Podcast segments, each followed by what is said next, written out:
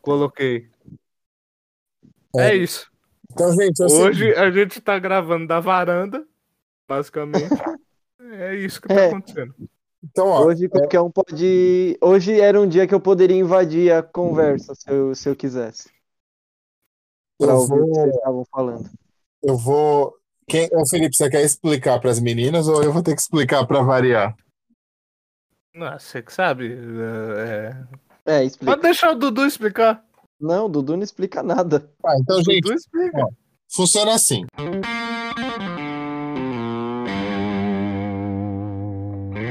É, fala galera, aqui quem fala é o André Walker e a treta é que puta que eu pariu, velho, nada saiu como eu pensei. Tipo, até o que eu achei que ia dar errado deu mais errado do que eu achei que daria errado. Fala, internautas. Aqui é o Felipe Nakandakari e eu tinha toda uma expectativa para esse determinado ponto da minha vida e acabou que o ponto que ela chegou efetivamente tá sendo tão desastroso quanto o governo do Mandrião. Fala galera, meu nome é Eduardo James e a treta é que você vai descobrir que os seus maiores inimigos são seus próprios boletos. Nossa, que profundo. Oi, gente, tudo bem? É, meu nome é Giovana, eu tenho 20 anos e nada saiu como eu esperaria que saísse. Oi, gente, meu nome é Juliana e eu sinceramente gostaria de ter parado nos 15 anos, porque depois de lá só deu ruim. Só ladeira, né, velho? Tipo Meu uma Deus. Janis Joplin que acabou com 15 em vez de 27, entendi. É, Uhum. Então, tipo assim, gente, basicamente, o nosso, o nosso objetivo hoje é a gente fazer uma discussão trágica de qual foi o terrível rumo que as nossas vidas tomaram, é, de acordo com aquilo que a gente tinha pensado no começo. E aí, a- cada um vai, vai explicar um pouco do que, que, do que pensava, de como pensava que as coisas seriam desde uma determinada idade e se aquilo ali chegou pelo menos perto do que era esperado. Porque basicamente assim, é, eu tenho a teoria, não sei se vocês Pera, pensam. pera, pera, coisa. pera, pera, pera, pera. Ih, o A gente continua logo depois do nosso comercial.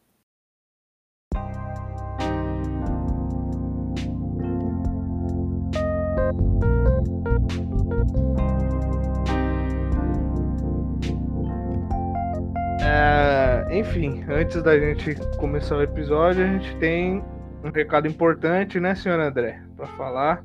Um recado mais importante que a gente pode passar nesses podcasts todos para sempre.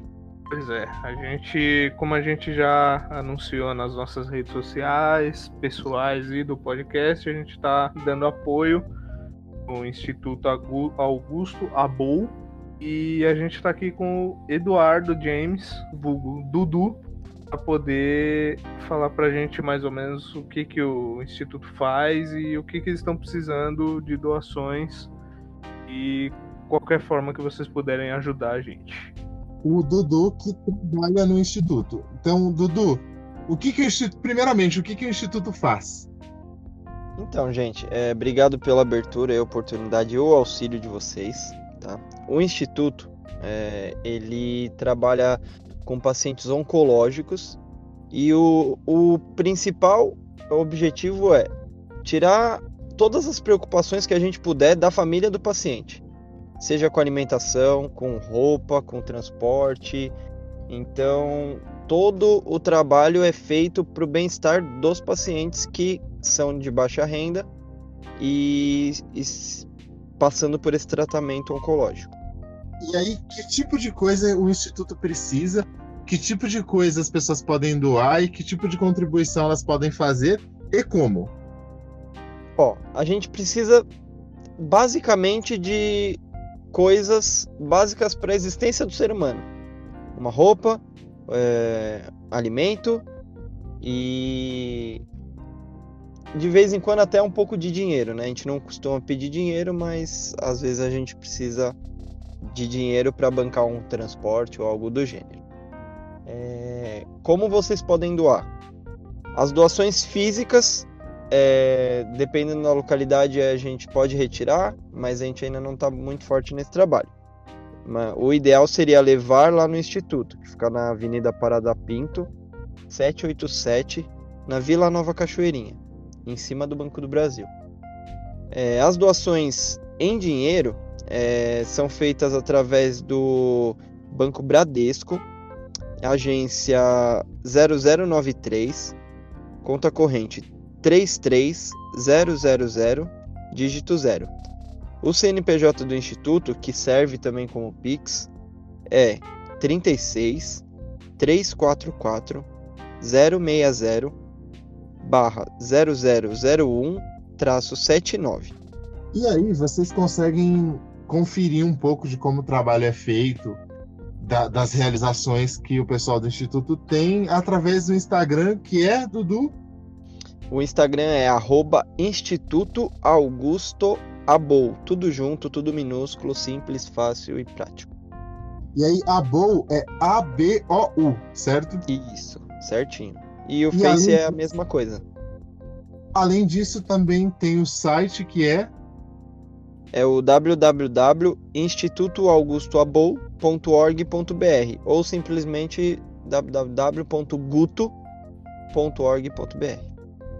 Então, gente, é, quem puder ajudar, por favor, ajude, porque esse é um trabalho sensacional e muito necessário, porque muitas vezes, principalmente essas famílias de mais baixa renda, quando eles têm um paciente oncológico na família, acaba que os pais, no caso de ser um adolescente ou uma criança, acabam precisando parar de trabalhar ou diminuem as fontes de renda porque eles têm menos tempo para correr atrás disso, em virtude de levar o paciente em consultas, acompanhar, cuidar dele em casa. Então, toda dor de cabeça extra que a gente puder tirar dessas famílias é muito bem-vinda. Valeu?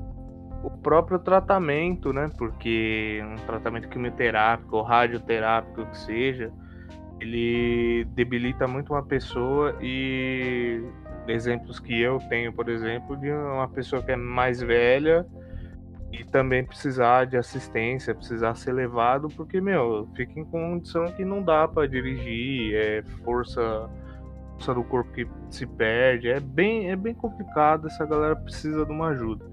Só lembrando, a gente tem o nosso Instagram também do podcast, que além de episódios e novidades do do Mil Tretas, a gente também vai estar tá postando lá várias novidades sobre o Instituto, então pode seguir a gente também. Aonde, André? É arroba Mil Tretas Podcast. E lá, além das nossas redes sociais pessoais, a gente tá também fazendo um trabalho para angariar materiais, insumos, roupas, alimentos não perecíveis, etc., para o Instituto. Beleza? Então, continuem acompanhando a gente aí e agora partiu o episódio. Partiu.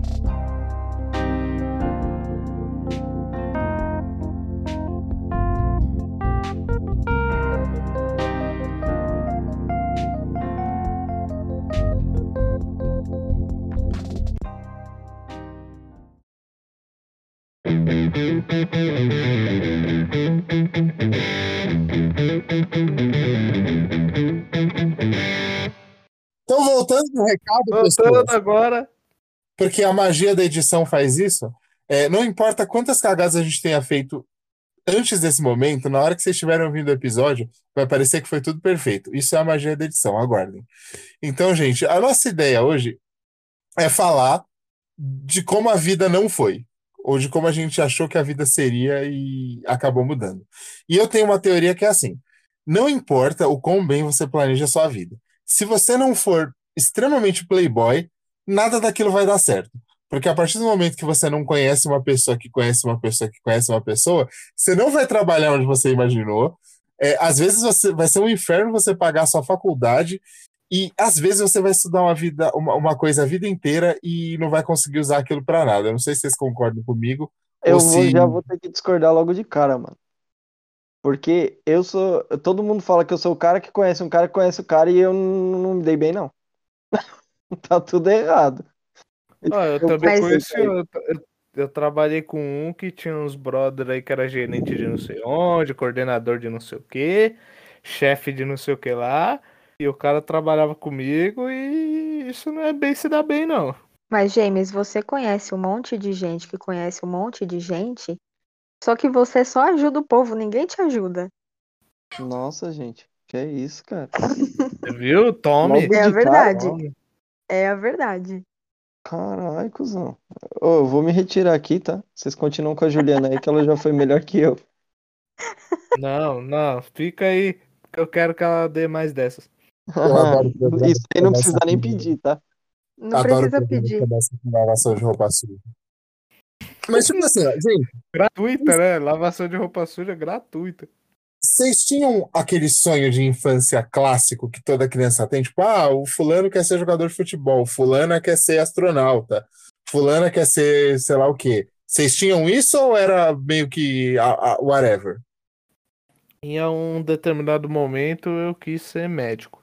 Mas eu acho que é tão clichê e tão todo mundo quer que eu nem sei se conta. Então, eu tinha e eu fiz o curso e eu só me lasquei. Eu tinha o sonho de ser aeromoça, né? Comissária de bordo. Eu me formei como comissária de bordo e nunca consegui emprego nessa área. Eu fiquei, eu me formei e fiquei três anos esperando para tentar entrar na área. Mas, tipo assim, você mandava currículo adoidado e nada? Tipo, nada? Sim, de chegar aí no aeroporto e entregar currículo para quem aparecesse na minha frente. Nossa, E, tipo, nunca ninguém nem te ligou? Nunca, nada, nem um e-mailzinho para falar assim, não quero você, nada, nada, nada. Mano do céu, isso é tipo. é, isso não é nem, não é nem que o negócio deu errado. Tipo, ele não deu nada, na real, né? Tipo, não- ele, ele nem chegou no estágio de dar errado. Não eu- dá eu nem pra falar que falhou, né? É, mano. É, pelo menos ser recusada numa entrevista, né, numa coisa assim, não, nem isso. Eu consegui, me escutarem, né? Ó, que nem eu, eu eu, consegui o pior. eu escutei, eu tomei um, eu tomei um não da editora Globo. Tipo assim, é como se eu fosse num- numa festa e tomasse um fora da Rihanna, tá ligado? Pelo menos eu consegui tipo, falar com ela. Agora, é tipo, medo, mano. Medo. É, e, e você, Giovana, você tinha algum sonho de infância? Você queria ser, sei lá, é, astronauta, pilota de Fórmula 1 e, e não rolou? Sim, eu tinha, na verdade, eu ainda tenho ele, mas até o momento só deu errado e nada saiu como eu queria, né? Eu toco piano desde criança e a minha meta, né, o que eu traço desde quando eu era criança era formar no conservatório da minha cidade e depois da formatura eu, né, fizesse prova para entrar em alguma faculdade de piano, prosseguir com a carreira. Aí começou pelo fato de eu me formei mas eu não tinha o piano. E piano é caro e eu não tinha nem o dinheiro para comprar o piano. E o que, que eu tive que fazer? Parar o, o curso para poder trabalhar para comprar o piano. Aí o que, que aconteceu? Entrou pandemia. E aí eu fiquei sem o curso, fiquei sem o emprego, fiquei sem o dinheiro, fiquei sem o piano. E deu tudo errado. Meu Deus! Caralho.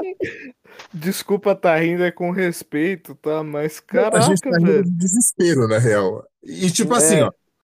Eu vou ter que falar imagina que Giovana. pode dar tanto Ó. errado assim, né? Eu vou ter que falar pela Giovana, porque a pessoa nunca fala as coisas de si mesma, mas a Giovana toca muito pra piorar. E tipo, mano, tem- é, se, se o Romero Brito conseguiu ficar rico e famoso pintando aqueles negócios que ele pinta lá, que eu, eu não sei nem como eu chamo aquilo ali, Cara, você tá. Você tá. Você Já tá começou errado. complexo, né? Você tá complexo essa semana. Eu acho que é a segunda gravação que a gente É. faz que você fala dele. Não, não, pera aí. É que ninguém aguenta o Romero Brito. Um, um dia a gente vai fazer um episódio só sobre o Romero Brito, aí vocês vão ver só. E, e, Dudu, você queria ser. Que, que- qual que era o seu sonho de infância? Você queria ser o Perry Mason? Qual que era a fita? Então, mano, você é um maldito. Mas enfim, o meu sonho, eh, ele meio que surgiu já na adolescência. Eu queria ser piloto de caça. E aí, tipo, eu, eu tinha todas as especificações, altura, massa e a porra toda. Tipo, eu, eu sou um piloto de caça que nunca conseguiu chegar perto do avião. Aí eu lembro que eu fiz a prova e para estudar na fazer o colegial e eu tipo ia voltar dois anos na minha vida para poder ser o poder fazer o colegial lá e entrar direto, né? Porque fazer a prova da AFA é impossível, né? Aquilo lá é, tem que ser um gênio num nível que eu nunca planejei ser na minha vida. E aí o eu lembro que eu, tipo, português eu fui ok. Agora chegou na matemática, irmão. Eu descobri que era melhor eu não ter sido piloto, não. Então você é tipo aquele mano, você é tipo o pica-pau naquele episódio que o cara dá um, uma máquina de cortar pra ele cortar os pelos dos cavalos. Que ele fica, minha nossa, nossa, nossa, quando vê um avião, só que o cara não deixa ele pilotar. É, você era tipo. Ele só fica sonhando. Mas alguém chegou a te colocar pra, pra tosar cavalo no. Não, eu nem cheguei lá, mano. Eu fiz a prova e foi reprovado por meio ponto, mano. Usar cavalo é foda. Meu, eu, tipo assim, eu, eu sempre tive uns, um- umas brisas muito realistas. É, tipo, não que você ser piloto de caça não seja realista tal, porque tem coisas muito mais complexas do que isso e pá. Mas a minha viagem era eu ser escritor e viver de vender livro. Ser escritor deu certo, agora viver de vender livro não deu certo porque eu assinei um contrato com uma editora e o contrato da editora é basicamente assim: toda vez que o livro estiver na promoção, eu não recebo royalty. E toda vez que eu abro o site, o meu livro está na promoção, ou seja, eu não recebo royalty, Nunca. É um bom jeito deles não te pagarem. basicamente. E assim, é, eu meio que não tenho o que fazer, porque eu assinei o contrato, e aí eu descobri, porque eu tinha aquela ilusão, isso até já foi dessa forma durante algum tempo, né, no, no- até aqui no Brasil mesmo, que a gente não tem uma cultura de leitura muito forte, já existiu uma época que o seu livro era bom, você entregava ele numa, numa editora, eventualmente alguém lia e falava, pô, esse livro é bom, né? Eu vou dar uma chance pro cara tal.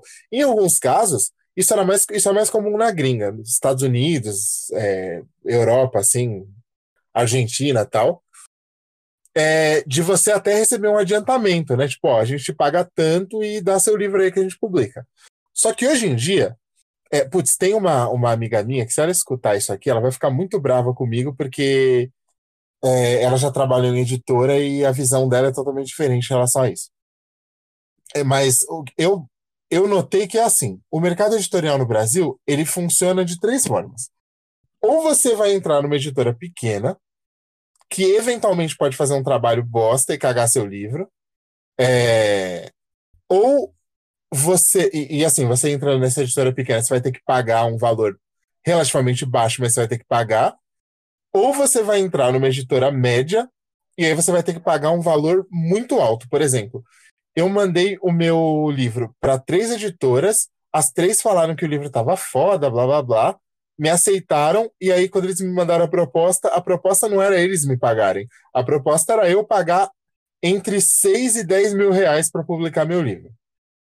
Ou o terceiro cenário é você ser algum youtuber, algum ex-BBB, algum arrombado aí aleatório, e aí você consegue entrar numa editora grande porque eles aceitam você não pela qualidade do seu livro, mas por você já ser famoso e aí eles se aproveitam do seu público para vender o seu livro. Não, eu não estou fazendo juízo de valor sobre isso, porque cada um sabe como, como acha melhor ganhar dinheiro. Mas o foda é assim: ou você consegue dar um jeito de pagar uma editora média, pagar uma fortuna, e aí você conseguir vender um, um número relativamente absurdo de exemplares para você conseguir entrar numa editora grande, ou é, você vira um, um youtuber para depois você ficar famoso como youtuber para vender seu livro, ou você consegue entrar no BBB. Então, assim, eu acho que o meu caso foi um nível muito frustrante de, de tipo, se ferrar, porque eu consegui chegar na porta de onde eu queria, só que quando eu cheguei lá, eu vi que não era bem assim e que basicamente é, para ser realista, é virtualmente impossível eu conseguir viver disso, porque o sistema ele é todo feito para você não conseguir. Primeiro que no Brasil as pessoas não têm cultura de ler, Segundo, que cada vez mais, quando você vai ver os jovens por aí, meu, raramente alguém gosta de ler. Eu pergunto para os meus alunos quem gosta de ler um livro, a galera, tipo, fala que de livro como se fosse uma coisa, tá ligado? Como se você fosse pegar a hanseníase por ler o livro, por encostar no livro. E as editoras, lê, não fica brava comigo caso você esteja escutando esse episódio, mas assim, como que as editoras pequenas e médias vivem no Brasil? elas vivem basicamente ganhando dinheiro do autor. Elas não ganham dinheiro, elas até ganham, mas o grosso do dinheiro me parece que não é de vender livro, mas é de você aceitar o autor e ele te pagar quantias absurdas para conseguir publicar o livro. Então a minha frustração foi muito maior, porque imagina, eu sou um cara que passava fome. Aí eu cheguei na porta de um, de um banquete, eles me deram uma folha de alface e falaram: Ó, Falou aí, otário. Cara, você quer que eu Isso corte daí- essa parte do episódio e te mando pra você mandar pra eles? Porque isso foi um puta desabafo, velho. Não é? Não, mas eles vão, eles vão cagar giratório pra mim. Porque, meu, o que, qual que é a treta? Tem gente que tem dinheiro e paga. Se tem gente que paga, os caras continuam praticando isso. E assim, é, eu entendo que o mercado editorial no Brasil é difícil. E é difícil até para as editoras. Tirando, se você não for uma Rocco, uma Arqueiro da vida, uma editora muito grande, que você não tenha títulos muito foda, tipo, sei lá, a tem Harry Potter, eles não precisam vender mais nada, porque eles já estão ricos com Harry Potter. É, aí tem a outra que tem os livros do, do, do Stephen King, a outra que tem os livros do Dan Brown. Então, Arqueiro, eu acho que tem o Bernard Cornwell. Então, os caras têm o Bernard Cornwell, tipo, eles não precisam de muita coisa. Eu entendo que é difícil para editoras médias e pequenas, só que da, da mesma forma que eu entendo que é difícil, eu acho que a forma mais fácil não é você sugar o dinheiro do, do, do, do autor. Coitado do escritor. Existem formas de você fazer, só que a forma mais fácil é você pegar o dinheiro do autor. Então, assim, me ferrei redondamente. E, e não, e o, mais treta é assim, gente. É, a gente, eu, eu não sei se vocês sentem a mesma coisa, mas a gente, quando é moleque, a gente acha que as coisas vão ser muito mais fáceis, tipo, o caminho em si. Vocês já tiveram, vocês tinham essa impressão também, que o caminho entre você escolher o que você queria estudar, estudar e você já cair, tipo, numa profissão lá e tá de boas, inclusive financeiramente, ia ser muito mais fácil do que realmente foi? Ou, só- ou era só eu que tinha essa pira? Não, muito isso, muito isso. Até depois que eu me formei como comissária, que eu inventei de fazer outra bosta de faculdade, eu ainda achava que eu ia sair da faculdade rica milionária. E agora eu tô vendo que eu vou sair devendo. Defina, por favor, outra bosta de faculdade. Ela é do mundo É do direito. direito. Ela é Jeová. minha colega de classe. O, o pior erro que qualquer pessoa faz é achar que vai sair rico milionário de uma faculdade de direito. Pois é. Então vai vamos proce- lá. Bom, A tem, pessoa tem assiste casos de gente que processa muita gente para ganhar, para conseguir dinheiro, mas aí eu não acho justo você sair processando quem aperta, quem pisa no seu pé no metrô, entendeu? Eu acho desnecessário. Tem gente Olha, que a consegue ganhar dinheiro gente- assim. A Mas eu acho no Mil desnecessário. Tretas, a gente no Mil Tretas tá precisando de alguém que se disponha a aceitar essa, essa bomba aí, pra gente começar a falar umas coisas que a gente quer muito pra algumas pessoas aí. Se tiver disposta, a gente pode contar com você e começar a ver o que que acontece. Eu já falei que a parte jurídica a gente até pode tentar fazer alguma coisa, né? A Juliana seria uma das que seria minha ajudante nessa missão, mas É não que- seria nada fácil. Meu gente- Deus do céu. tanta gente que a gente gostaria de ofender, que a gente, como disse o Dudu, a gente precisaria de um corpo jurídico, não só de um advogado A. É, E- mesmo. com certeza. E no E caso de eu e a várias, Juliana, várias áreas. se eu e a Juliana for junto, dá um, entendeu? Maldito mandrião. E, e assim, gente, como que o advogado. Me, me dê um exemplo de como o advogado pode ganhar dinheiro. Porque assim, a gente tem a impressão que todo advogado vai ser o tio Phil, né? Que vai ter uma mansão em Bel Air e vai E vai ter um. virar- e vai poder adotar o sobrinho para criar ele e E jogar o amigo dele juiz, pela porta. É por isso que eu achei que eu ia sair rica milionária da faculdade, entendeu? Mas não, eu tô mais pra porta de cadeia. Por causa do, do tio Phil? É, eu, eu tô bem longe do tio Phil. Hum. É, o- alguns modos de ganhar dinheiro é você, assim, do, do povo que eu conheço, falo por mim, não sei, o James talvez tenha, outro, tenha outros exemplos, mas do povo que eu conheço, ganhou dinheiro assim. Um caso que a pessoa chutou alto no valor para pedir para outra pessoa, assim, por exemplo, é, o James e a Giovanna estão numa treta lá, os dois no processo, um contra o outro. E aí o, o advogado do James vai lá e taca, tipo, ah, eu quero ganhar 20 mil em cima da Giovanna. E ganha, por algum motivo muito ridículo. E aí o advogado ganha uma porcentagem dentro disso. E aí ganha muito dinheiro. É tipo o jeito mais fácil, assim, digamos. Ah, tem muitos jeitos fáceis de ganhar dinheiro com, a- com- sendo advogado, né? Se você for golpista, é mais fácil ainda. Mas tirando essa oportunidade, ah, é o que a Juliana falou. O advogado normalmente ganha porcentagens em cima da causa que ele está patrocinando. Então, tipo, se o seu cliente ganhou uma causa de um milhão e você fechou com ele 30%, você ganhou 300 conto. É, faz, faz sentido. Mas assim, tipo, esse tipo de caso, obviamente, é uma puta raridade, né? Então por isso Sim. que vocês não estão todos ricos. Exato. Então, normalmente, o que que acontece? Vou falar dos que eu já fiz. É, contrato de tipo é, 30%, só que em causas de 10 conto, de 8 conto, 5 conto. E fora que não é porque você pediu 10 que você vai ganhar 10, né? Você pode pedir 10 e o juiz te dá 1. Aí vem 300 conto de honorário. Você trabalhou tipo 5 anos para resolver aquele processo e ganhou 300 reais. É, isso é foda. E, e- e, tipo assim, ó. Não, eles estão contando, já virou um episódio de terror isso aí, já, já tô com medo. É, que nem, assim, Ah. lógico que tem caso que você demora 10 anos, 5 anos para conseguir a bosta do dinheiro e tal. Agora, é, eu conheço um caso de uma pessoa, não posso citar quem é, é, que ganhou dinheiro em meia hora. Ao invés dele entrar no, no. Tipo assim, ele fez um acordo na porta do, do tribunal, assim, e fez um acordo e ganhou dinheiro ali e foi embora. Em meia hora. ah, eu achei que o cara tinha participado do programa do Silvio Santos, tá ligado? Tipo, Não, foi tipo assim, imagina que a causa era de, sei lá, 30, 40 mil reais. Ele conseguiu um acordo de, não, era mais, era tipo 300 mil reais a, a, a causa.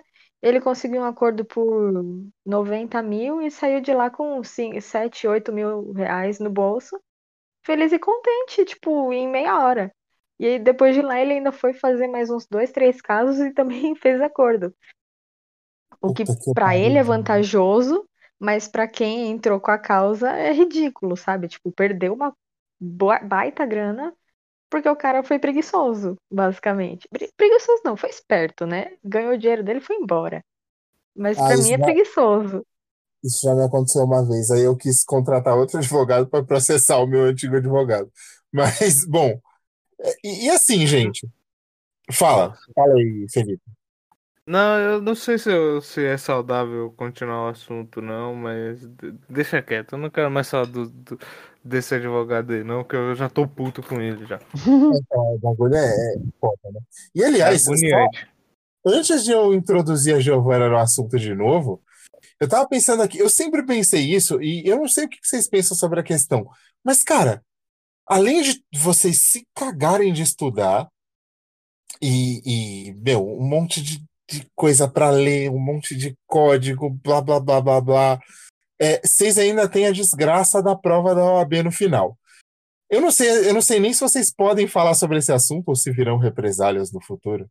É, sentiram um tom dramático? Bom, é, só eu que acho um absurdo existir esse negócio de prova de ordem, porque na minha cabeça, num mundo ideal, você teria que sair da sua faculdade já é, com o mercado te considerando e, e- e o sistema jurídico em geral te considerando apto a exercer a sua função. eu, eu acho meio absurdo. É, tipo assim, eu fiz história, eu termino de fazer história e eu tenho que fazer a prova da, da Ordem dos Historiadores do Brasil para provar que, além dos quatro anos que eu passei na faculdade, precisei fazer uma outra prova porque só a faculdade não foi suficiente. Só eu que acho isso meio maluco e meio bizarro? Na verdade, não, mano, porque é, isso é realmente é meio bizarro, mas se você for parar pra pensar, pode perguntar pra, sei lá, 100 jovens, você vai ver que os jovens que não sabem o que vão fazer da vida, eles falam que vão fazer ou administração ou direito. E aí, tipo, é um jeito deles filtrarem isso aí, cara. Mas eu também acho que se o cara chegou até o final dos cinco anos por vontade própria, é porque ele queria realmente fazer aquilo, né? Então acho que. É, mas é isso que eu ia, eu, é isso que eu ia falar. O, a complexidade do curso, sendo um curso que te capacita em todas as necessidades que você pode vir a ter, é, o, os que estão ali por hobby, tipo, não por hobby, mas que caíram ali por acaso. Ou o pai obrigou. Ou o pai obrigou, eles vão cair no meio. Eu falo isso porque eu fiz, cara, eu, eu me formei em ciência da computação. Nem foi tão difícil, nem tava tão difícil assim. E, tipo, a minha sala começou com 40 e se formaram 9. É, foda. Mas a questão, Então. mano. Ah, fala aí, João. Eu Hum. posso dar um exemplo disso, que a minha irmã, né, ela formou em Direito, que ela gostava da área, né? E as notas dela na faculdade eram, tipo, ótimas notas, ela gostava muito da área. Aí ela se formou, só que ela é muito nervosa e ansiosa. Então chegava na hora da prova do AB, ela sabia a matéria, ela tinha um conhecimento, mas ela se enrolava toda na hora da prova por causa daquela pressão que tem que passar no AB. Então acabou que ela jogou lá os anos de faculdade no lixo. Até hoje ela não conseguiu passar na prova. Mas não é porque ela não sabe, porque, tipo, nos simulados que tem, que ela compra cursinho pra passar, tipo, ela tipo, fecha o simulado, sabe tudo, mas chega na hora da prova ali, não passa por nervosismo, né? Mesmo tendo conhecimento, e acaba que, tipo, você joga os anos de faculdade no lixo. Por causa de É. pressão de, ah, tenho que passar na prova. E é um negócio, eu que já trabalhei muito tempo na área, é o seguinte: se você passar na prova, beleza, você é um advogado. Se você se formou, não tem aquela, ah, você é um bacharel, você pode ser um, um auxiliar. Não, você é um bosta, do mesmo jeito. Do que o É cara que eu- tá começando É ali que eu ia agora. perguntar. Se Então, você não tipo- faz a prova do OAB, o que, que você pode exercer? Ou, tipo, não pode Você exercer pode nada? ser, você pode ser aux- auxiliar é, jurídico, consultor jurídico, você pode trabalhar no escritório, só que você não pode assinar uma petição, assinar um processo, não pode fazer nada assim. Ou E- seja, as pessoas te tiram como um rábula. É, você, é, Você faz uma um faculdade pra Você vai ficar estagiário. fazendo café e tentando ajudar os advogados que passaram na OAB, mas são mais burros que você. Exatamente. E muitas vezes você vai fazer o trabalho deles. É Estagiário. que basicamente é assim, por exemplo, eu sou que nem a irmã da Giovana, eu sou muito nervosa, muito ansiosa, então chega na prova, eu me tremo inteirinha, eu pareço bambu verde, Ah, pareço vara verde. Aí eu sei matéria, eu só não consigo colocar em prática. Quando alguém me pergunta para explicar, eu também não consigo. Eu vou explicar, tipo assim, ah, a batatinha processou o alface. Eu vou fazer isso, entendeu? Eu não sei explicar, eu não consigo. Mas se você me colocar para fazer a coisa, eu consigo. É muito ridículo. Eu tenho um exemplo Agora, Já tô- eu- Sobre Eu já tô vendo um segmento aí, hein? Esse negócio de a batatinha processou alface, já tá nascendo um direito pra crianças aí, ó. Então, eu acho Vou que eu posso deixar no ensinar pra ar aí. Imagina, a gente Agora. pode pegar o direito vegetal infantil. Aí, ó. Eu posso. Pois, por Eu que po- não? Fazer um livro infantil sobre isso, uai. Eu tô Agora, desenvolvendo uma- umas habilidades de fazer roteiro aí. Eu posso te ajudar a formatar isso aí, se quiser. A gente pode lançar esse agora, livro aí, assim, sobre a prova da UAB, é, tem a prova da UAB, né, que é para advogado, e tem a prova da ANAC, que é para piloto e comissário. A prova para comissário e para piloto eu acho justa, porque você está carregando centenas de pessoas dentro de um avião. É mais do que obrigatório você provar que você sabe. Até porque, por exemplo, o curso de comissária são seis meses. E então, assim, quem te prova? Quem prova que aquela comissária sabe realmente tudo? Quem prova que aquele piloto que fez, ok, ele faz quatro anos mais ou menos de curso e horas de voo e tal. Quem prova que ele sabe realmente que, o que, que vai acontecer numa, numa emergência, né? Isso eu acho justo, de verdade, porque você está carregando pessoas. Agora, advogado, cara, acho meio desnecessário, sabe? Tipo, é, ah, eu tenho que provar que eu sei que eu vou defender aquele cara. Cara, eu sei, eu só sei só. Eu não preciso provar para ninguém. Se o cara quiser me contratar, ele vai me pagar. Se ele não quiser, ele não me paga e tá tudo certo e passa pro próximo. E posso falar por que, que é um pouco desnecessário? Porque eu vou, eu vou jogar uma real aqui. A porra do advogado, ele estuda cinco anos da vida dele para passar na faculdade. A faculdade, hoje em dia, eu vejo como uma escola. Ela te prepara para quê? A escola, para passar no vestibular. E a faculdade, ela te prepara para quê? Para nada, para ganhar um diploma. Só isso. Porque na hora do vamos ver, você não consegue fazer porra nenhuma e tá tudo cagado, você tem que fazer cursinhos, tem que estudar de novo tudo. Então, mano, é, é um caralho de asa. A E- prova, coisa, a, a prova outra da. Ah, fala aí. É, é, tem, tem um lance também que é assim, ó. Primeiro que eu tenho a impressão que a prova da OAB, ela é tipo um atestado de que as faculdades não servem para basicamente nada. Que elas não, que elas não são suficientes. E além disso, tem uma parada que a, que a Juliana falou que, eu, que, que me leva a um, um outro raciocínio que eu sempre tive sobre a vida, que é processo seletivo para qualquer trabalho. Vocês já repararam que não é possível que seja só eu que, que penso nisso? Que qualquer processo seletivo que você faz, a prova, o teste, a dinâmica, o diabo a quatro, ele não tem absolutamente nada a ver com a função que você vai exercer ali na prática. Por exemplo, eu estava eu tava fazendo um, um, um processo esses dias para alguma coisa da área de jornalismo, que é o que eu estou estudando agora. E aí, tinha uns testes de lógica, sabe? Tipo aqueles testes de lógica de filme que eles aplicam para saber se a pessoa tem algum problema mental, psicológico e tal. Tipo, ah, junte o quadradinho X com o quadradinho Y, não sei o quê. Era uma vaga para redator. Aí, ok. Eu sou escritor e parece que eu tô dando carteirada. Puta que pariu, que saco. É, eu, eu dou aula, eu sou escritor e a gente, eu e Felipe, a gente escreve vários roteiros para uns documentários que a gente faz nesse distinto podcast aqui. E se a pessoa chegar e falar, olha, eu preciso que você faça um texto publicitário assim, assim, assim, baseado nisso, nisso nisso. Eu tenho total certeza que eu vou chegar lá e vou conseguir fazer essa porra, porque escrever é o que eu faço da minha vida. É a forma como eu me expresso mais frequentemente.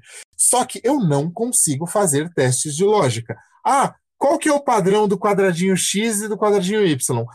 Aí mostra lá, um quadrado, um triângulo, um círculo, um trapézio, não sei o quê. E aí mostra uma sequência. Tipo, ah, qual que é a próxima, próxima forma geométrica da sequência?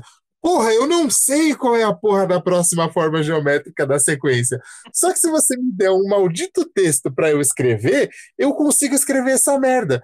Aí, por que, que a droga do teste, para ser um redator, não tem lá, ó, escreva um, um, texto publicitário de tal coisa, escreva não sei o que sobre tal coisa, escreva não sei o que, produza um, um sei lá, um jingle para não sei o que lá. Mas não, é para você saber qual que é o próximo número da sequência 14, 16 vezes 2, raiz quadrada de 9. Tipo, mano, foda-se essa merda. E assim, absolutamente, todas, todos os processos seletivos seguem a mesma lógica. É é como se fosse obrigatório ele, os processos seletivos não terem nada a ver com o que você vai realmente fazer ali. E eu não entendo qual é a lógica disso. Eu acho que é por isso que tem que você vai que você chega em vários estabelecimentos e aí a pessoa que está lá para te atender, várias vezes você percebe que ela não tem a mínima competência para aquilo. Por quê? Porque ela sabia a sequência de quadrado X bolinha, que parece que eu estou dando um especial de videogame, e não sabia fazer o que de fato ela tinha que fazer naquela merda. Então, eu vou dar um exemplo que aconteceu comigo ano passado, que foi na hora de renovar a carteira de habilitação, mano. A porra da, daqueles testes psicotécnicos do satanás que só serve pra tomar nosso dinheiro, é, é tudo essas merda aí. mas caralho, eu vou dirigir, eu não vou fazer essas porra, não vou escrever em lugar nenhum, mesmo porque quando você tá dirigindo, você não pode escrever. Você só tem que dirigir. Você tem que saber trocar marcha, você tem que saber pisar na embreagem, pisar no freio para não bater no coleguinha da frente. Mas não, eles colocam uma porra de um teste desse de lógica. Aí pega uns caras que, que, que pensa meio fora da caixa assim, que nem a gente desse distinto podcast. Aí o que que acontece? Entra a desgraçada lá na sala e fala: Senhor Eduardo, você está bem? Você está passando bem? Você sabe o que, que é isso aqui? Eu falei: Sim, é, é, tal. Aí ela: E por que, que você não anotou isso aqui? Eu falei: É, porque tal, tal. E dei minha explicação mirabolante lá, né? Aí ela: Mas cara, era só colocar isso aqui. Eu falei: Tá, mas isso aí é muito comum. E se fosse uma pegadinha? Aí a moça falou: ah, então você fez isso em tudo, né? Eu falei, sim! Isso era pegadinha em tudo. Aí a moça Meu falou. Deus. Ela, ela virou, aí eu virei pra ela e falei: Eu posso te falar o que você quer ouvir? Você quer que eu fale? Eu falei lá, né? Não, aqui é esse, esse, esse. Ela, então por que, que você não pôs no papel? Eu falei, porque era pegadinha! Aí, aí a mulher me deu outro papel lá e eu fiz do jeito que ela queria. Nessa é porque ele- mulher, ele nesse tem- momento a mulher já tá tremendo e babando, o nariz dela sangrando. É porque Meu ele tem Deus. trauma, gente. Tem uma professora nossa que fez uma prova inteirinha de pegadinha. Aí acho que traumatizou a criança. Filha da puta. Toda prova que ele vai fazer, ele acha que é pegadinha agora. Olha, o, nem. o- o estado de São Paulo tá, tá. tá trolando o Dudu fazendo uma prova de pegadinha. O estado Total. tá em complô junto com a professora Não, dele. então, aí é Pra que ele tá. não, não, não capotar mais carro, sei lá, só pode. Ô, Juliana, A gente quieto. vai sacar dessa história de novo? De novo, de novo não. Enfim, é E isso. ai, né? gente, eu, eu tive uma, uma prova, tipo essa aí, assim, pra ser atendente de telemarketing. Aí eu fico me perguntando, né? É, teve prova dos quadradinhos preto, branco, é, cheio, vazio, quadradinho, um monte de jeito lá, um monte de coisa, e em momento algum me perguntaram se eu sabia conjugar verbo, né? E aí é por isso que a atendente de telemarketing fala que eu vou estar encaminhando a sua reclamação, né? Ao invés deles fazerem isso, eles podiam prestar mais atenção no português.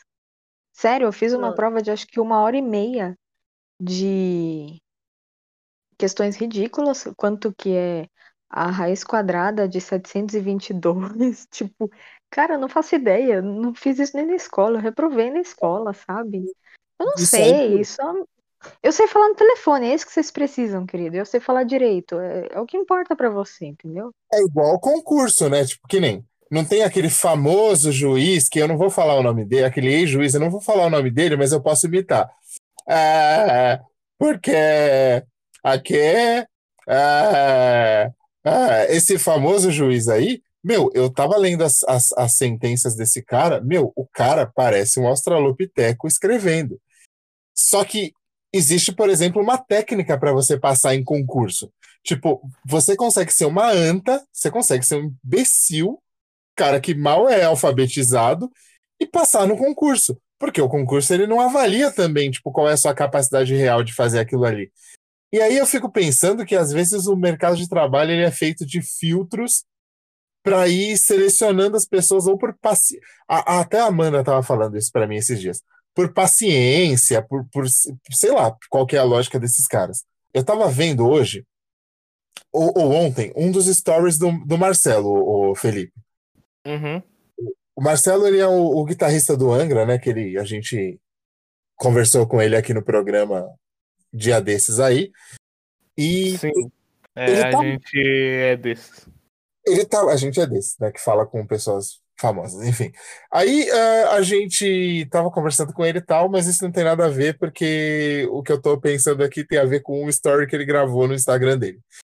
E ele Uhum. falou uma coisa, e assim, eu acho ele um cara muito, muito sábio pra, tipo, mano, um monte de coisa que tem a ver com, né, construir a vida e, e projetar as coisas e tal. Só que ele falou uma coisa que não é só ele que fala isso. Mas ele falou assim: ah, é, se você é bom naquilo que você faz, é, você vai ganhar dinheiro com aquilo. Infalivelmente você vai ganhar dinheiro com aquilo, porque se você é bom, você vai conseguir um lugar e não sei o quê. E aí eu tava pensando que, meu, isso é uma das maiores falácias que existe na vida adulta. E, tipo, é, é, é uma das maiores, um dos maiores erros do senso comum. Que assim, meu, se você é muito bom, se você é muito foda naquilo que você faz, é, você vai conseguir ganhar dinheiro e você vai conseguir ter sucesso naquilo. Mano, quanto desenhista incrível você vê trabalhando na rua porque o cara não consegue um emprego como desenhista. Você vê o cara vendendo desenho foda por cinco reais ali na frente do municipal porque ele não tem dinheiro. Quanto músico foda você vê no metrô pedindo moeda porque o cara não consegue, tipo, não consegue espaço. Quanto é, arquiteto foda você vê dirigindo Uber porque o cara não consegue um emprego. E tipo assim, eu, é, é isso que eu é nesse, nesse rolê que eu queria entrar com a com a Giovana, porque assim, você estuda música desde quantos anos, Giovana? Oito? Nove anos que eu comecei. É, acho praticamente a mesma coisa.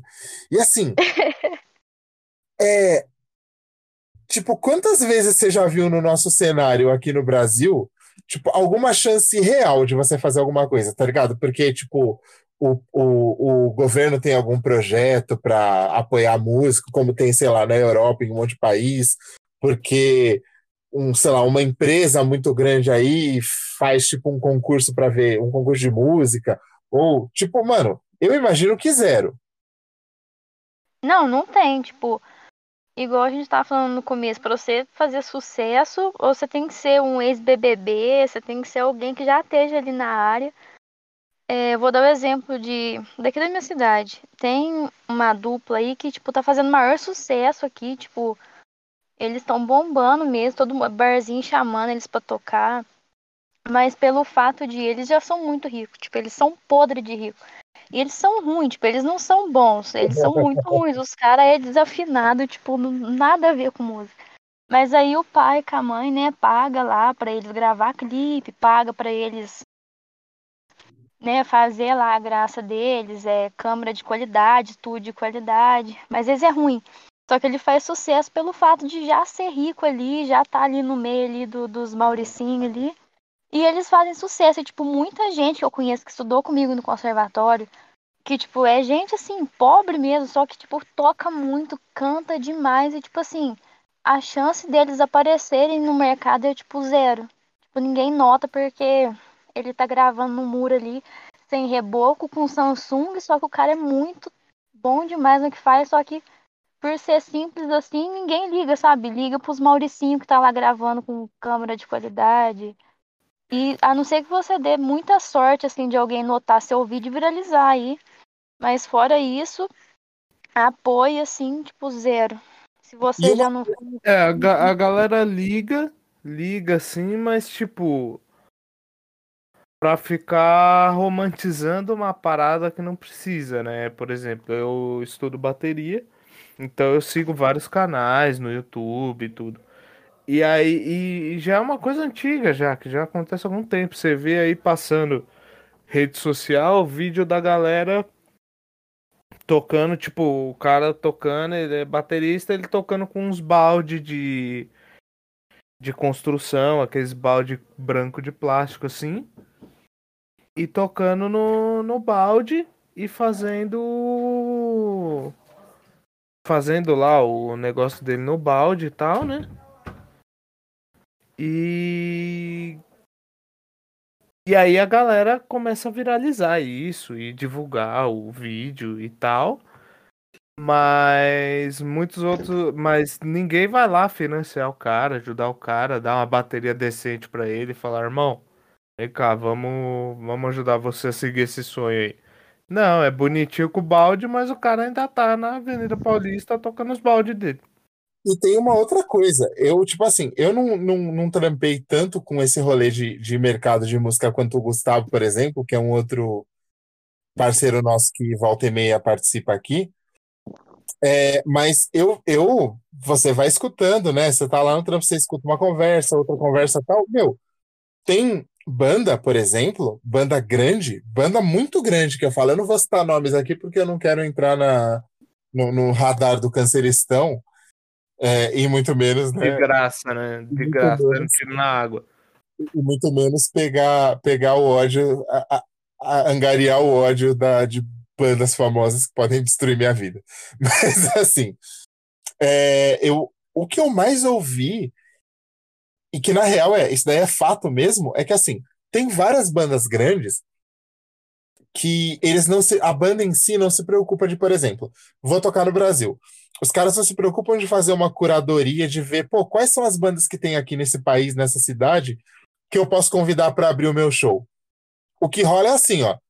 O, o empresário vai lá, o manager da banda vai lá e fala, ó, é 50 pau para vocês abrirem um show dessa banda aqui. Se tiver 50 contos, você vai lá e toca. Tanto que, meu, teve vários shows que eu fui que a banda de abertura era horripilante. Tipo, que eu preferia fazer um exame de próstata com um Edward de mãos de tesoura do que ficar escutando aquela banda. E eu tinha que escutar, por quê? Porque os caras eram filhinho de papai, o pai chegava lá, a mãe chegava lá, dava 50, 60 mil, e os caras tocavam. E aí eu fico, eu fico revoltado quando eu escuto gente falando que não, porque.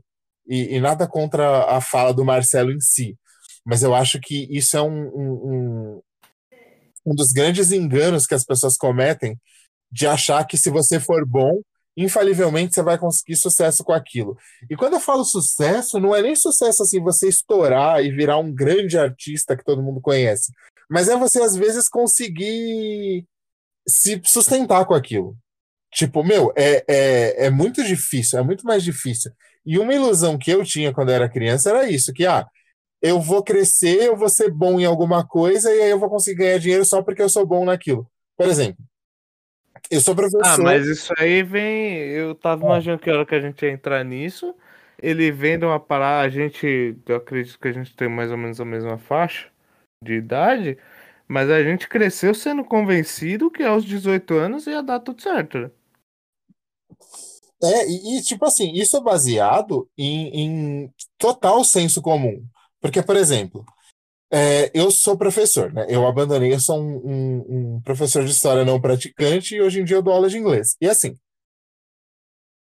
eu, eu não estou fazendo autoelogio e não estou tentando dar carteirada de nada. Mas os meus alunos, em geral, eles falam: caralho, professor, sua aula é foda, não sei o quê, blá blá blá, porque tipo, é mais fácil aprender com você, não sei o quê, blá blá. Eu tenho tipo, vários indícios por parte dos meus alunos e, e etc., e pais de alunos, que eu sou muito bom naquilo que eu faço. Referências. eu nunca, eu nunca, mas nunca, nunca, nunca, nunca, nunca. Sabe, tipo, never ever, nunca, nunca. Uhum. Eu nunca consegui me sustentar plenamente dando aulas de inglês. Eu sempre tenho que dar aulas de inglês e fazer malabares no farol. Eu tenho que sempre dar aulas de inglês e vender ingresso de jogo de futebol na porta do estádio. Eu sempre tenho que, eu sempre tenho que dar aulas de inglês e trabalhar como agiota. É, é zoeira, mas assim, eu tenho que fazer outras coisas, de fato. Eu sempre tenho que dar aula de inglês e fazer alguma outra coisa. E tipo, ai, porque você é, é bom, blá, blá, blá, blá, blá. Mano, não existe isso.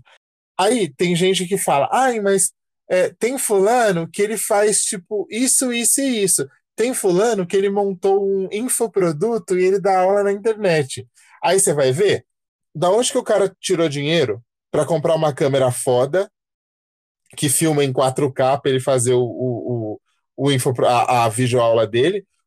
Onde que o cara tirou dinheiro para comprar um microfone foda? Onde que ele tirou dinheiro para pagar um editor? Onde que ele tirou dinheiro para escrever roteiro? Onde que ele tirou dinheiro para blá blá blá blá blá blá blá? Então, tipo, a galera pinta como se fosse tudo muito fácil. É igual, sabem aquele lance de o cara, tipo, ah, eu, meu, meu nome é, é, é, é Theo tenho 22 anos e já viajei para 15 países, porque ah, você pega uma mochila e sai por aí viajando, como se a vida fosse muito fácil. Eu nunca entendi como o arrombado do Theo, 22 anos, consegue nunca ter trabalhado na vida e ser um mochileiro que viaja pelo mundo experimentando a gastronomia de vários países, tá ligado? A galera faz parecer que é muito fácil essa. Exatamente. É o maldito playboy. É, é igual o, o meu exemplo, né, do piano. É, quando eu era criança, eu, ah, eu vou crescer, vou ser uma pianista da hora, da aula. Só que aí, para começar pelo ponto de um piano mediano custar uns 15 mil. Aí, da onde que você tira 15 mil? Se você não é filhinho de papai, se você não é Mauricinho, para comprar o piano para dar aula, para no mínimo pagar os boletos, né? Da onde você vai arrumar os 15 mil de limpo. É, Então, tem um, um aplicativo vizinho, que eu não vou citar o nome, é, que tem umas coisas muito ridículas, né? Tipo assim, viraliza e a pessoa ganha dinheiro lá fazendo milkshake no vaso sanitário. Sério, isso existe. E aí, é, eu vi de uma menina que ela viraliza fazendo umas coisas ridículas, nojenta, escrota, assim, que é. Não, não tem como você assistir aquilo e falar assim, olha que legal. Não tem. Você fala, essa menina ganha dinheiro fazendo porcaria e simplesmente porque ela é novinha, tem uma casa boa, tipo, você vê que ela é assim uma classe alta. E aí ela postou um vídeo é, que eu fui fuçar, óbvio. Eu falei assim, como que essa menina ganha dinheiro, né? Quero saber, vai que eu ganho também. É, ela postou um vídeo simplesmente falando: Ah, se você não tem dinheiro, pede pro seu pai. Mano, ela, é, que mundo que esse povo vive que eles acham que tudo é tão simples e tão fácil assim? Ou será que a gente tá no- do lado errado? Não sei, sei lá. Pra mim, assim, eu via muito isso. Eu já estudei em escola de Playboy, né? É, por um tempo. E eu via, assim, tipo, o povo, ai, que a gente vai no shopping e tal. E no melhor shopping da, da cidade, vamos comer no melhor restaurante da cidade e tal. E eu ficava só olhando, chupando o dedo, assim, tipo, é, tá bom, eu vou pra casa comer miojo.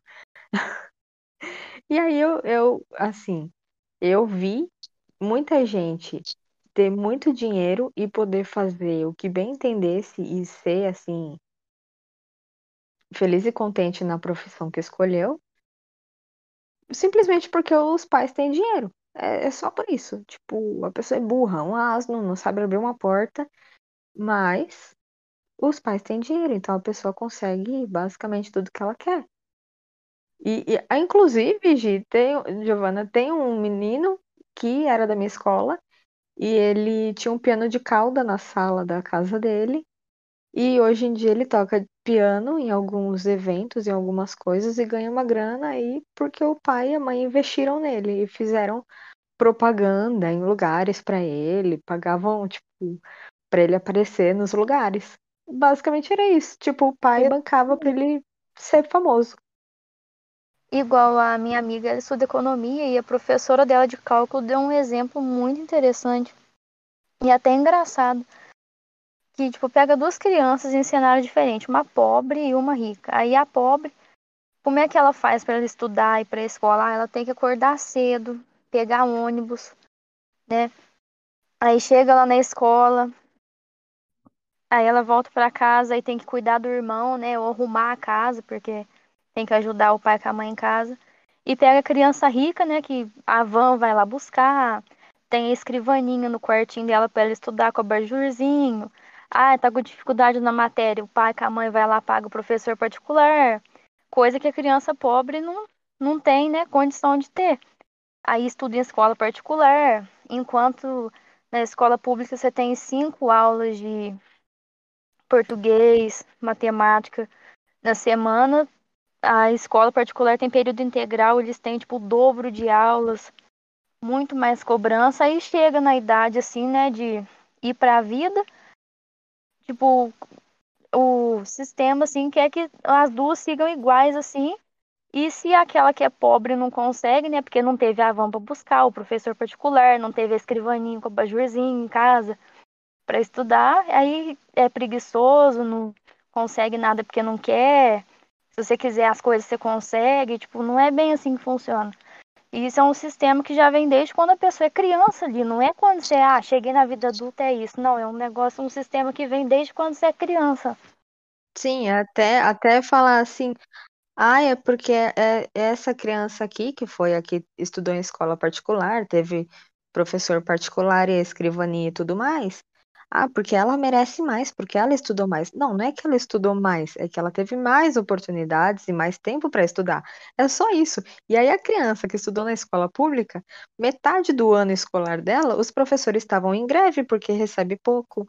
É, ela teve que faltar porque é, N motivos, a mãe ficou doente, não podia levar a criança para a escola, ou a criança tem que andar 7 quilômetros para chegar na escola a pé, ou tem que pegar um barco para ir para a escola, e quando tem enchente, ela não consegue sair de casa.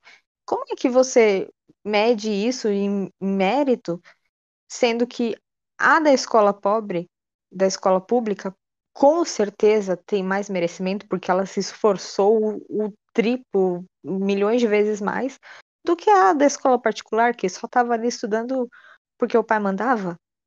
Sim, é igual quando a gente vê, vê tipo assim, ah, fulano passou em medicina, tirou nota mil, assim, na, na prova, e estudou em escola pública. Aí você vai ver o cara, tipo, ficou 50 dias sem dormir lá, tomando café para conseguir pegar a matéria, se matando lá de estudar, e as pessoas põem isso como uma coisa super normal, que se você quiser, você consegue.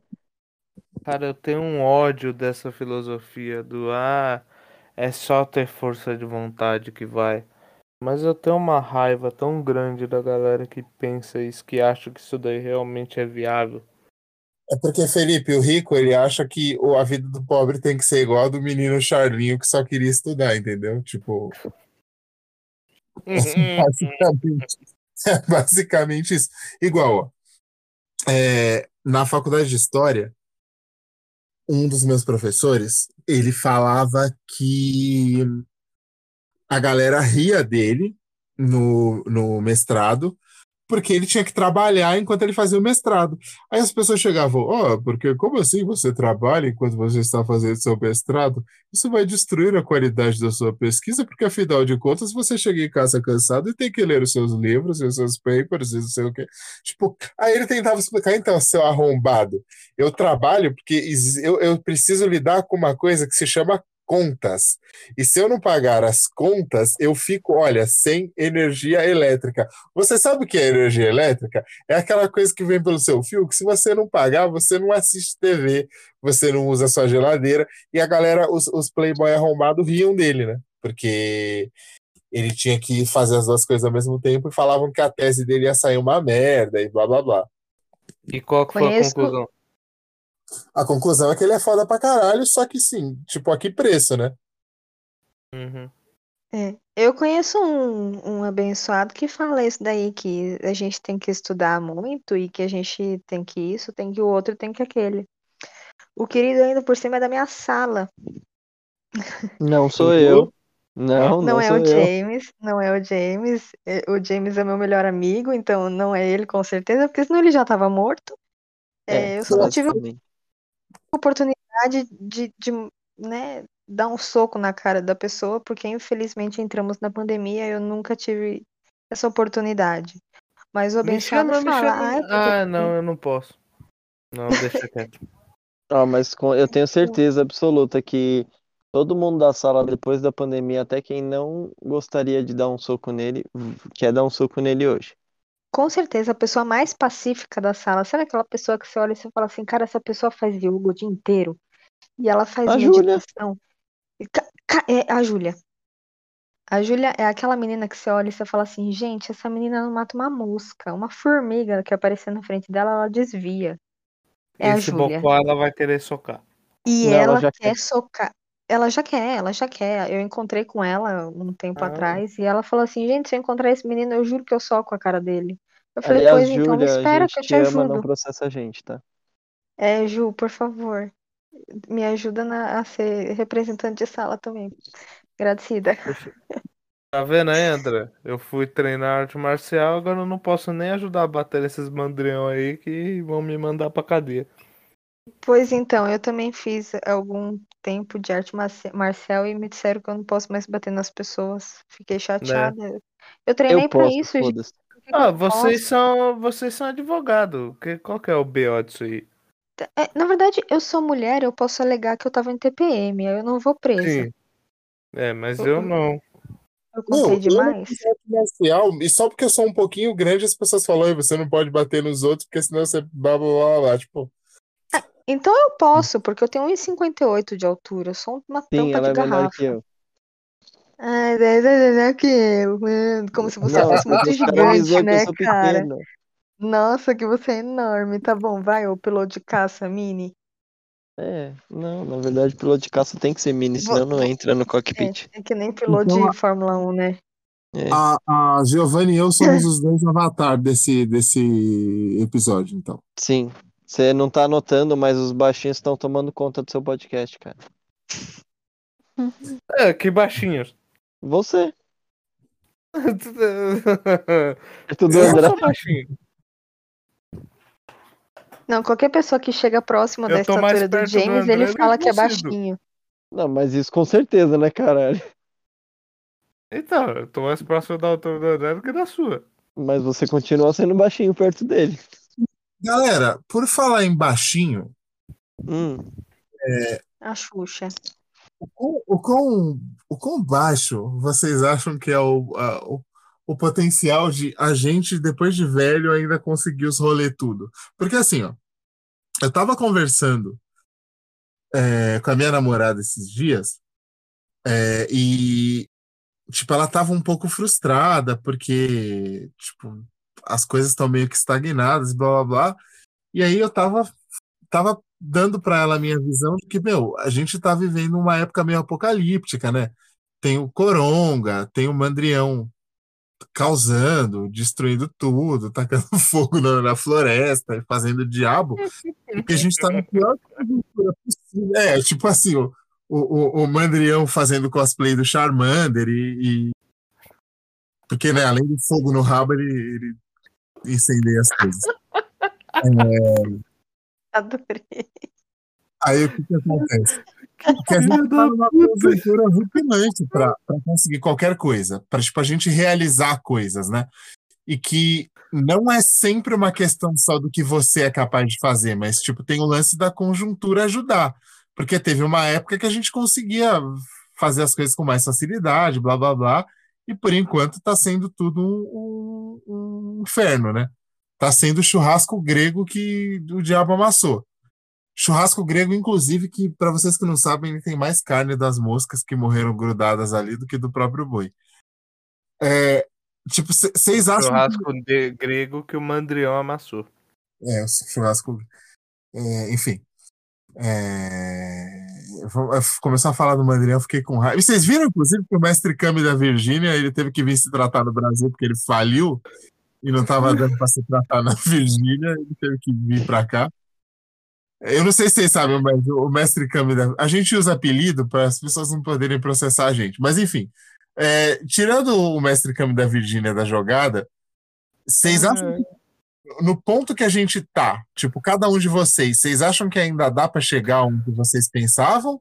Ou vocês já jogaram a toalha e, tipo, ó, vou deitar em posição fetal aqui e esperar a morte chegar? Por mais difícil que seja, assim, eu ainda tenho uma pequena esperança de que pode dar certo, assim, tipo, num caminho muito mais longo, mas eu nunca descarto a possibilidade de dar certo. Eu sou otimista. E, Gi, o que, que você pensa em fazer com o rolê da música? Tipo, você pensa em dar aula? Você pensa em, em comprar um piano? Tipo, qual que é a sua brisa exatamente? Então, é, inicialmente eu queria virar um Mozart da vida, né? Eu queria ser reconhecida como pianista, né? Para poder tocar e ganhar dinheiro com isso. Depois é que eu descartei um pouco essa possibilidade por eu não ter um pai e uma mãe que vai pagar tudo para mim e pagar todo o rolê lá de clipe, tudo. Eu pensei em dar aula de piano que é um caminho mais fácil. Eu preciso apenas de um piano, não preciso da fama, só de um piano e de divulgar que eu dou aula de piano. Tanto que já teve pessoa que me procurou para me ensinar. Eu só não ensinei porque eu não tenho piano. Então, assim, ainda meio indecisa entre ali eu ser famosa, né? E esse aí é um pouco mais difícil e é só ser uma professora normal de piano. Olha, eu, eu tenho uma ideia pra te dar. Só tirar uma dúvida com ela que eu fiquei Hum. curioso agora. Qual que é a diferença, tipo, lógico que a, a diferença física eu sei, né? Mas um piano e um teclado, por exemplo, não, não daria pra tentar começar tendo um teclado, alguma coisa assim? Então, é, o teclado, ele, tipo, ele tem a tecla leve, não dá para você tocar o piano clássico num teclado, porque tem aquela questão da sensibilidade. Certas partes da música você tem que tocar um pouco mais suave, e o teclado não dá para você fazer isso, que é um, um som só numa tecla, tipo, leve. Entendi. Agora, ele custa mais barato, porém, se você treinar música de piano no teclado, na hora que você for tocar num piano acústico, você vai tocar, tipo, muito ruim. Porque é Entendi. muito diferente o som. É muito Aí no piano sintético. elétrico já daria. Num piano elétrico, sim, porque ele é elétrico, né? Não é acústico, não é de cordas. Porém, tipo, os mais atuais, eles imita, ele imita muito bem, assim, o acústico. Ele tem aquela questão da sensibilidade, a tecla dele é bem pesada, então, assim, é quase que idêntico ao acústico. Ele é Entendi. mais em conta, mas mesmo sendo mais em conta, é caro. Entendi. Muito Ele é obrigado. mais Tem uma- ah, quanto? 10 mil, tá ligado? É, tipo, de 12 Não, mil do outro e 10 É mil. com 6 mil, 5 mil, você pega um mediano. Mediano, não é dos bons. Eu tenho uma dúvida também. É, o piano, é, assim, foi o que eu aprendi. Eu tive aula de piano e tive aula de teclado numa escola, quando eu era bem criança. É, o que eu aprendi, assim, é que eu era muito criança, então acho que a professora me explicou a diferença entre um e outro, assim, de uma forma mais simples, que nem eu explicando batatinha e alface. É que o piano, se você segura na tecla, ele continua tocando, e no teclado não. É isso mesmo? Ou nada a ver? No teclado também tem como fazer isso? Não, ter até tem. Aí você tem que comprar um pedal de sustênio, né? Que é aquele pedal que ele imita essa função do piano acústico, que é da sustentação da nota. Então tem como sim, mas tem que comprar o pedal. Entendi. Muito obrigada por tirar minha dúvida. Que eu tenho essa nada. dúvida faz uns 20 anos já. Olha aí, ó. Aí, ó, Mil, tre- mil tretas esclarecendo as dúvidas das pessoas, das mais variadas e nos momentos mais inesperados da vida. Em troca disso, eu vou oferecer para Giovana aqui uma solução para os problemas dela para ela ficar famosa instantaneamente do dia para noite, ó. Assim que você conseguir comprar um piano, assim que você conseguir comprar um piano elétrico, o que você, o que você faz? Você compra um pote de chantilly ou de Nutella, passa no piano e começa a rolar em cima do piano e se sujar toda e aí depois você toca uma música. Você vai ver, em dois dias, Vou fazer sucesso na hora ali. Em dois dias você vai estar sendo pro- pro- patrocinada pelas fabricantes de chantilly e de, de Nutella. Eu É, com É, se- como que as, que as Se pessoas ficam possível, pinta famosas o por cabelo de rosa. É importante também. Sim, e você pode publicar também naquele aplicativo vizinho que todo mundo chama aí, fazendo um milkshake enquanto você toca piano. Com certeza você também vai viralizar. Só que tem que ser um milkshake bem ruim, piano, tá? né? Assim, umas coisas bem ridículas. Você mistura atum com leite e cereja. Aí você faz um milkshake e bebe isso enquanto você toca piano. Com certeza você vai viralizar. quebrando o piano inteiro também é uma boa opção, né? Porque as pessoas gostam Cortando de ele porcaria. Sim. Olha só, a, gente inventou duas coisas hoje aqui. O direito vegetal infantil, né? Batatinha quando nasce processando pelo chão. E a gente acabou de inventar aqui também a, a teoria musical culinária. A gente é muito tendência. É, Dudu, e você? O que, qual que era a sua, a, a, a, sua brisa de infância? Era ser o, o Top Gun, mas, além disso, é, nos, nos dias atuais, você ainda acha que alguma das suas brisas de infância é praticável? Tipo, sei lá, hoje acho que você não conseguiria mais virar o. o- O Top Gun, nem o Top Gang tô virando, Eu, né? te- eu, te- eu tenho uma dúvida sobre esse sonho de Top Gun aí do Dudu, hein? Hum, lá vem. É, Você tá, você tava mais pra Top Gun Tom Cruise ou Val Kilmer? Porque faz toda a diferença. Ah, mano. Aí você me deixa numa saia meio justa aqui, né? Mas eu não sei eu, responder eu essa particularmente, pergunta, eu gosto dos dois, mas aí você que vê. Eu- é que eu, eu sei lá, eu acho que, obviamente, né, que não por- pela minha beleza estonteante, mas acho que pelo Tom Cruise mesmo. Ah, entendi. Cruzes. Tá. Cruzes. É, Cruzes, É, lógico. cruzes. No caso do James é o cruzes. Ó, você me respeita, Juliana. Mas, Obrigado, Ju. É, James, eu Vou só saber que eu não sou o único. a parte do, a parte do, do sonho de, de ser o Top Gun não, não tem mais jeito faz muito tempo. Eu já sou bem conformado com isso. Agora, o direito foi uma- um lugar que eu achei que eu ia realizar o meu sonho de infância, entre aspas, mas também vi que não sei se é muito para mim, não. Porém, nada é impossível quando, pelo menos eu que já tive uma carreira nessa área, tô terminando a faculdade, então acho que é mais palpável, sabe? Então acho que ainda dá para dá para extrair alguma coisa disso aí. Mas qual que é a brisa? Você quer ser o Miguel Reale Júnior? Tipo, tem Então, algum. a minha a minha brisa no direito, mesmo. a minha brisa no direito era que os meus inimigos me ouçam, mas não saibam onde eu moro, mas eu queria ser promotor de cidade pequena, sabe? Essas cidades que, tipo, é uma família que comanda a cidade inteira, e aí eu ia querer ser o promotor dessa cidade para incomodar os caras, entendeu? Ser ameaçado de Entendi. morte, ter que andar com a família no programa de proteção testemunha, essas porra toda. Então, é, é, data, data máxima vênia, o senhor queria ser o Batman do interior, é isso? Isso, agora você fez uma comparação boa. Só que o, o tamanho do Robin, né? Ah, mas se você fosse o Batman, vamos lá. Você ia querer ser um Batman mais tipo o George Clooney ou mais um Batman mais tipo Val Kilmer? Caralho, mano, por que vocês estão fazendo essas comparações? Eu não vou responder, não. Ai, Porque a gente pode, velho. Eu sei que vocês podem, pode. mas vocês não podem fazer isso comigo toda hora. A Juliana aí, ó. Zoa Mas ela, quer não, me não, zoar legal. peraí, também? Eu tô aqui, eu, eu tô me segurando pra não te zoar.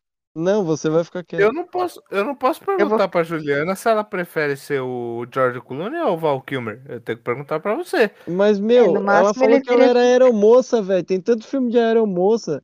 Pergunta se ela queria ser, sei lá, uma aeromoça daquele filme do Snoop Dogg ou uma aeromoça tipo a, a loira lá, que eu esqueci o nome, legalmente Para loira, de sei lá. fugir do, do Eu, queria, eu queria Val ser qualquer aeromoça, James. Qualquer uma que ganhe dinheiro tá valendo, entendeu? Eu Qualquer tô uma que cagando. trabalhasse dentro de um avião, né? Tava bom Eu- já, né? Dentro de um avião, viajando, ganhando dinheiro, eu quero que se dane. Você me coloque em qualquer avião. Até o que atacou as, as, as torres lá, me aí. responde, me responde outra coisa. Tenho outra pergunta pro Dudu. É Caralho, por mano. causa. da- É por causa dessa questão aí do, do jato e do, do caça, essa frustração do, do, do aviãozeiro aí, que você dirige do jeito que você dirige, é? Pode ser que sim. Acho que pode ter uma grande relação. Até porque o carro do James, quando sai daqui da garagem, ele quase levanta voo. Que é isso, gente. Então, é quase o DeLorean do De Volta para o Futuro, né? Tipo, qualquer dia ele vai sair Sim. da faculdade e vai chegar em 1995 em vez de chegar em casa. Ó, É, o problema é que normalmente o os meus vizinhos todos sabem quando o James vem aqui em casa, né? Porque o bairro inteiro ouve que ele tá chegando. Tipo Ai, assim, gente, o que está acontecendo no bairro? Cara, o James, e eu tive, tive o prazer enorme dele ir me buscar no trabalho, né? Aí a família inteira, eu trabalho com a minha família, a família inteira olhando da janela lá de cima, falando: É seu namorado? E eu, não, Ai, gente, Juliana. é o meu melhor amigo. Aí passou. Quando o James ligou o carro pra sair, que ele saiu da rua ali, que a rua faz eco, eu recebi tanta mensagem no WhatsApp falando, Juliana, até parece você saindo com o carro que não é seu. Porque assim, eu, eu sou uma exímia motorista, sabe? Mas tem um carro lá da empresa que a embreagem dele é cagada, então eu acelero bastante pra ele poder andar, sabe? Aí só Uhum. dá a aceleração assim do carro e aí todo mundo fala, é a Juliana que tá com o carro, com certeza. Pode ter certeza que é a Juliana que pegou o carro, porque ninguém sai acelerando com o carro e o carro pipocando. Sabe assim, aqueles filmes de, de adolescente que tá aprendendo a dirigir, que o carro fica acelerando, brecando? É quase eu saindo com o carro da empresa. os dois são tipo Schumacher e Mika Hakkinen, é isso. Tipo, vocês ficam fazendo várias peripécias com o carro. É, Com certeza, se colocar eu e o James pra apostar uma corrida, eu acho que os dois morrem. É, quase isso. Acho que vamos contar quem chega com mais peça do carro no final da linha, né? E, Gil. Tipo assim, ó, eu já, eu já pensei em ser advogado, porque, mano, meu sonho era eu estar no tribunal e, tipo, o juiz falar, agora é o caso Estado contra McFly. E aí eu, tipo, sou advogado que fala, tá ligado? E, enfim, Protesto. é protesto, e, tipo, tomar o martelo na mão do juiz e bater lá no, no- no bagulho de madeira lá. É, chamar o Meirinho, sabe? Ô, Meirinho, Meirinho, chega aí. Sabe, tipo, o meu Meirinho. sonho era chamar o Meirinho e falar alguma coisa qualquer. Ô, Meirinho, pega um café lá pra mim, não sei. É, qual que era a sua viagem com o, o- o direito e você ainda acha que dá pra chegar? Tipo, que você vai ser a Rosa Weber? Então, é, na verdade, eu vou explicar por que que eu entrei na, na- nessa abençoada faculdade de Direito. É, no curso de comissária, a gente não aprende a serviço com água e refrigerante. A gente aprende várias outras coisas, é, como fazer um parto, é, como salvar a vida e como. E o que elas quais realmente são- fazem não aprende, entendeu? Que é serviço com água e refrigerante. É, fica sentadinho aí, vai, querido. Aí, Vai, besta. Vai, você tá gente. achando que isso aqui é o quê? Um podcast diferenciado e irreverente, entendeu? Aí, o que acontece? Dentro desse curso de comissária, eu tive direito. Direito aeronáutico, enfim. Não necessariamente o direito que a gente tem na faculdade de direito. Até porque, até o presente momento, eu não tive direito aeronáutico. Se fosse para eu seguir nessa área, eu tava lascada. E, e aí eu gostei. Apanhei bastante do direito no aeronáutico, mas eu gostei. Depois que eu me formei, eu fui trabalhar num escritório é, eu fazia a parte administrativa de uma empresa alheia e os donos eram advogados.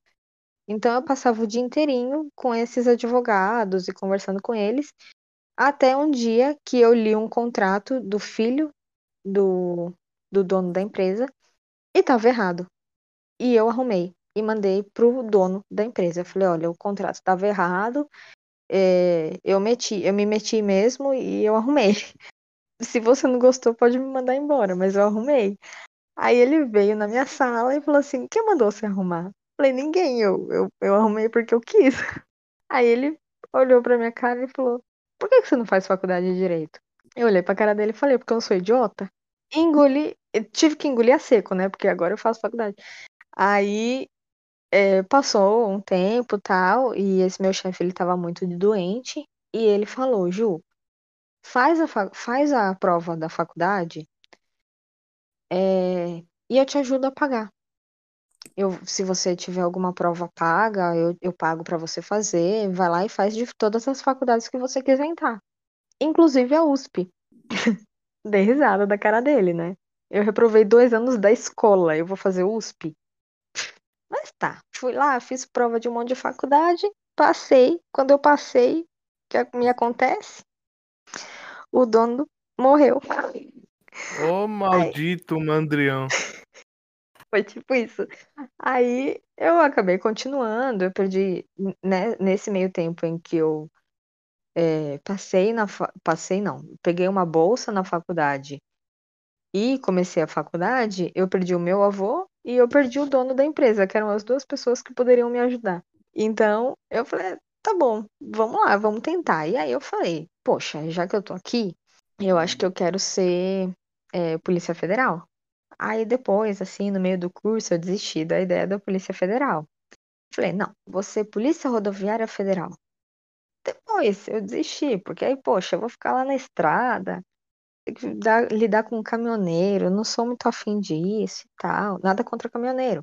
Meu avô era caminhoneiro, mas não tô afim de ficar lá na estrada, sabe? Não quero. Aí eu falei, não, vou, vou virar Ficar- advogada. Hã? Só queria colocar um parênteses aqui. Ficar lá no pedágio, lá no meio da estrada, sozinho. Quando, quando tá Hum. trânsito, beleza. Até vai ter uma galera pra você fazer. Mas quando não tem também, você n- não tem muita opção. Você A maior diversão é e você isso. correr atrás de alguém que tá correndo muito. Aí você tem uma bela diversão de correr atrás de alguém, mas de resto É, vai ficar lá parado. Lá vem o Veloz e Furioso de novo. Pois é, então, exatamente por isso que eu queria PRF, né? Polícia Rodoviária, Rodoviária Federal. Era por esse motivo, eu queria correr. E aí depois eu descobri que a gente não corre, a gente só fica lá parado. Falei, ah, pra ficar parado eu fico no escritório, né? Você, a advogada penal, criminal e tal. Chegou no quarto semestre, eu falei, não quero essa bosta, não. E aí eu fui pulando, né? E até hoje eu tô aí pulando. Eu, eu voltei à ideia de ser Polícia Federal, mas é, dentro de aeroporto. Que é basicamente o que eu gosto, né?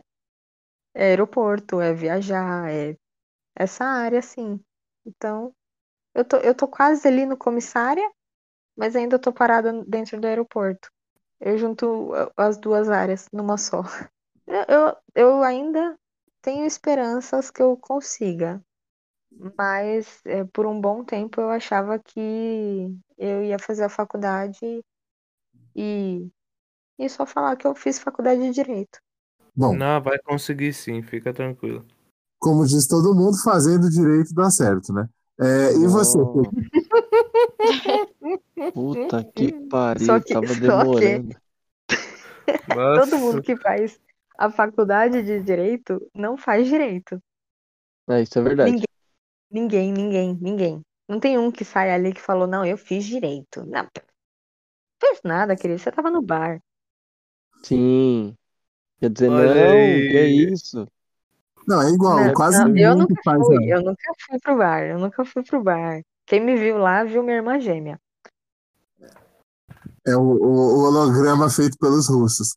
E, Com certeza. para de falar deles, você vai acabar invocando. ninguém que faz faculdade de história faz história. É, mas espero que, né, o Felipe, que a gente consiga fazer história no programa aí. Mas enfim.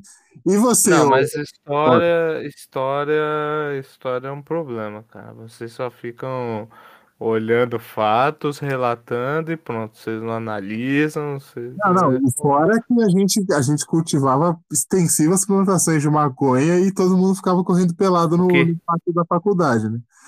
É, Então, o, o- o jovem Padawan Nakandakari-san, ah, qual que, qual que é a sua brisa atual e qual é a possibilidade de chegar até ela? Bom, a minha brisa atual É o crack, eu sei, mas é fala aí. fazer... Andei. Puta que pariu. Também, duas vezes por dia. Porque eu tô precisando emagrecer e a dieta é muito difícil, então eu apelei pro crack. É... Cara, minha brisa atual é fazer esse podcast dar certo. Eu só não fui, eu só não acabei entrando numa faculdade de jornalismo igual você, porque você já tá fazendo jornalismo, então eu preferi fortalecer o lado técnico, que vai ser estudar produções musicais e afins e seguir na parte das edições. E quem sabe eu tenho planos de começar a estudar produção musical efetivamente e quem sabe tentar esse mercado aí, mas a prioridade no momento é esse distinto podcast. E fora que, mano, é sério, ano que vem a gente precisa gravar umas canções com aquela distinta banda nossa que o Alice in Chains insiste em copiar. É, então, É, em algum momento a gente então, senhores, as pessoas dizem que eu nunca encerro esse programa direito. É, então, assim,